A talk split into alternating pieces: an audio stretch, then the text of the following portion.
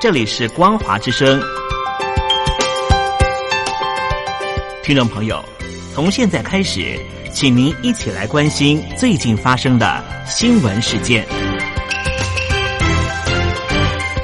欢迎收听《光华随声听》。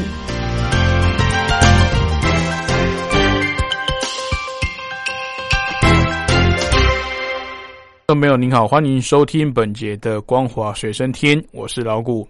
首先带您关心广东省人民政府新闻办公室证实，广州有十三例痊愈出院的严重特殊传染性肺炎，也就是武汉肺炎的病患复阳哦，也就是病患复检双核又呈现阳性的反应，但是一百多名密切接触者并未感染。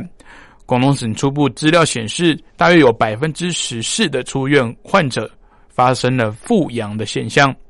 外界担心病人重新感染武汉肺炎，可能导致疫情扩大。广东省疾控中心副主任宋铁表示，复阳的患者以及病情还有个人体质有关。经医学观察，并没有出现第二代病例的密切接触者。有些老年人产生抗体所需要的时间比较长，可能会不断排毒而成为传染源，必须依据最严格的方式加强传染源管理。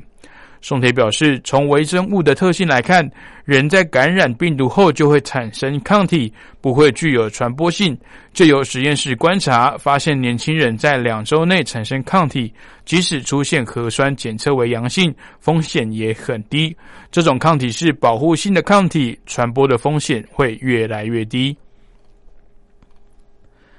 严重特殊传染性肺炎病毒的源头疑似与滥食野味有关。大陆二十四号的时候，通过全面禁食野生动物后，深圳率先推出最严格的草案，只有九种家禽跟家畜列为可吃，并规定禁食宠物、科学研究实验等动物。深圳市人大常委会官网在二十五号的时候公告相关的立法草案，公开征求意见到三月五号。草案明确列出未来禁食的 K 名单，范围从野生动物扩大到其他非保护类的陆生野生动物，包括人工繁育饲养的野生动物以及科学研究实验动物，还有猫狗等宠物等等，并称禁食宠物是人类文明的共识。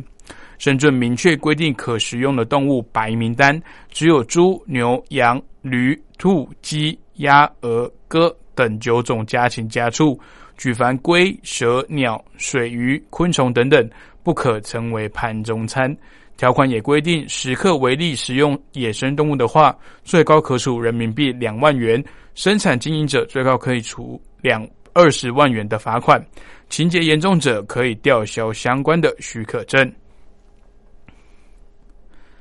由于严重特殊传染性肺炎的传染性很强，上海市卫健委、文明办、健康促进中心等近日联合提出倡议，呼吁市民不论是在家或是外食，都应使用公筷母匙，但没有必要使用分餐制，因为不符合优良的传统习俗。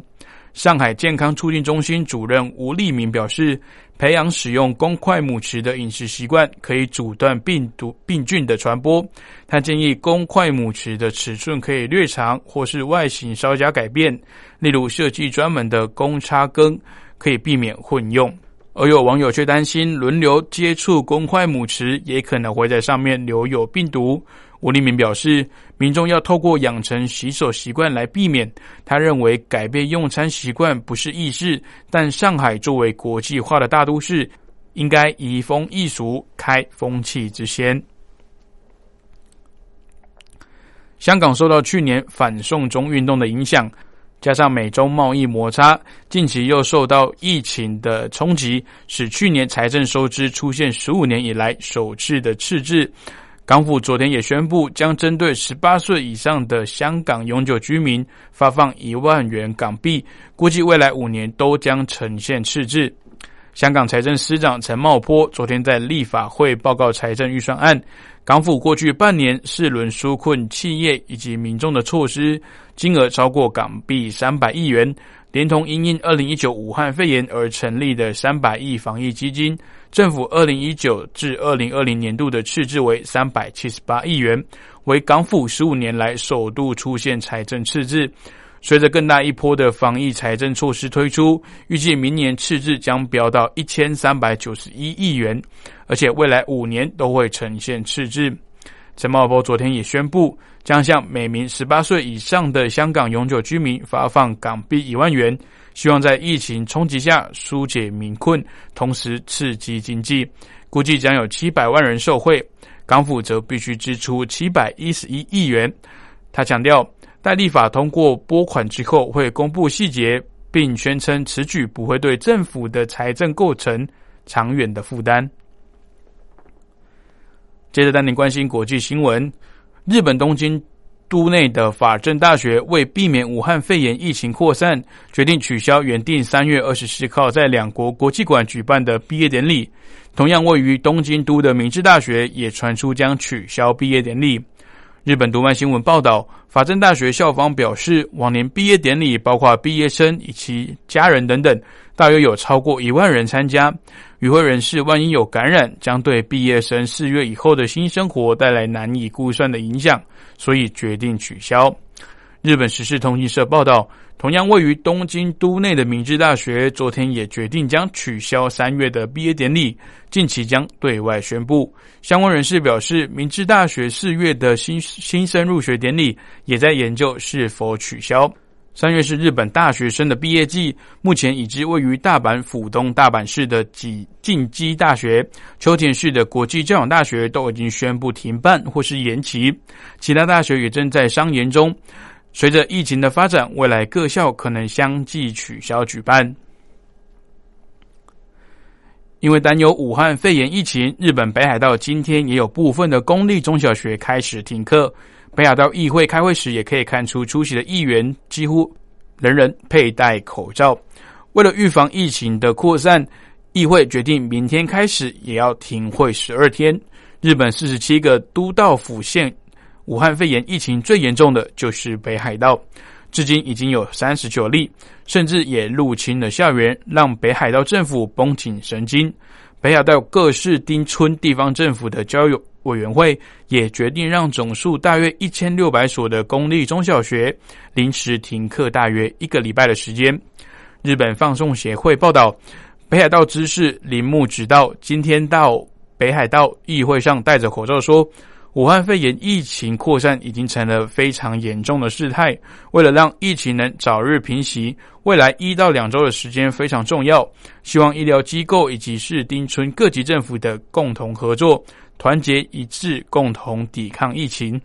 北海道议会为了防疫，也减少了人群聚集的机会，决定从明天开始到三月十号停会十二天。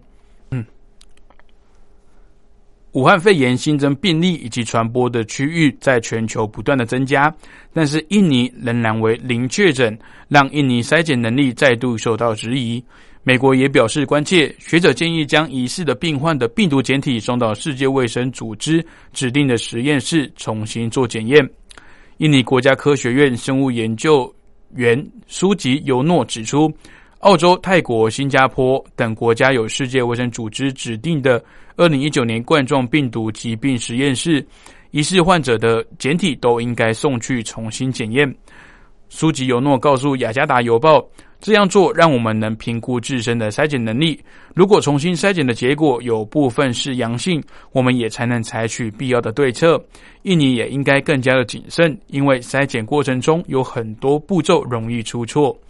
对于印尼迟迟没有武汉肺炎确诊的病例，澳洲媒体《雪梨城区报》昨天报道，美国驻印尼官员曾经向印尼的政府高层官员表达关切。美国、澳洲、加拿大驻印尼的官员之间也曾经讨论过此事。报道指出，根据美国以及印尼官员会谈的要点，美国向印尼提出多项关切，包括印尼更应该积极筛检是否有人感染。印尼很多医院都缺乏足够的个人防护装备以及隔离病床，还有简体运送往实验室的保存方式等等，都是大家关注的焦点。以上新闻由老谷编辑播报，感谢您的收听。你现在收听的是光华之声，光华学生听，我们明天见。海峡两岸的听众朋友们，大家好，我是 Yuki 徐华玉，跟我走，满足你小女人的心。要天天收听光华之声的节目，就是你的秘密花园，绝对不会让你有心中的遗憾哦。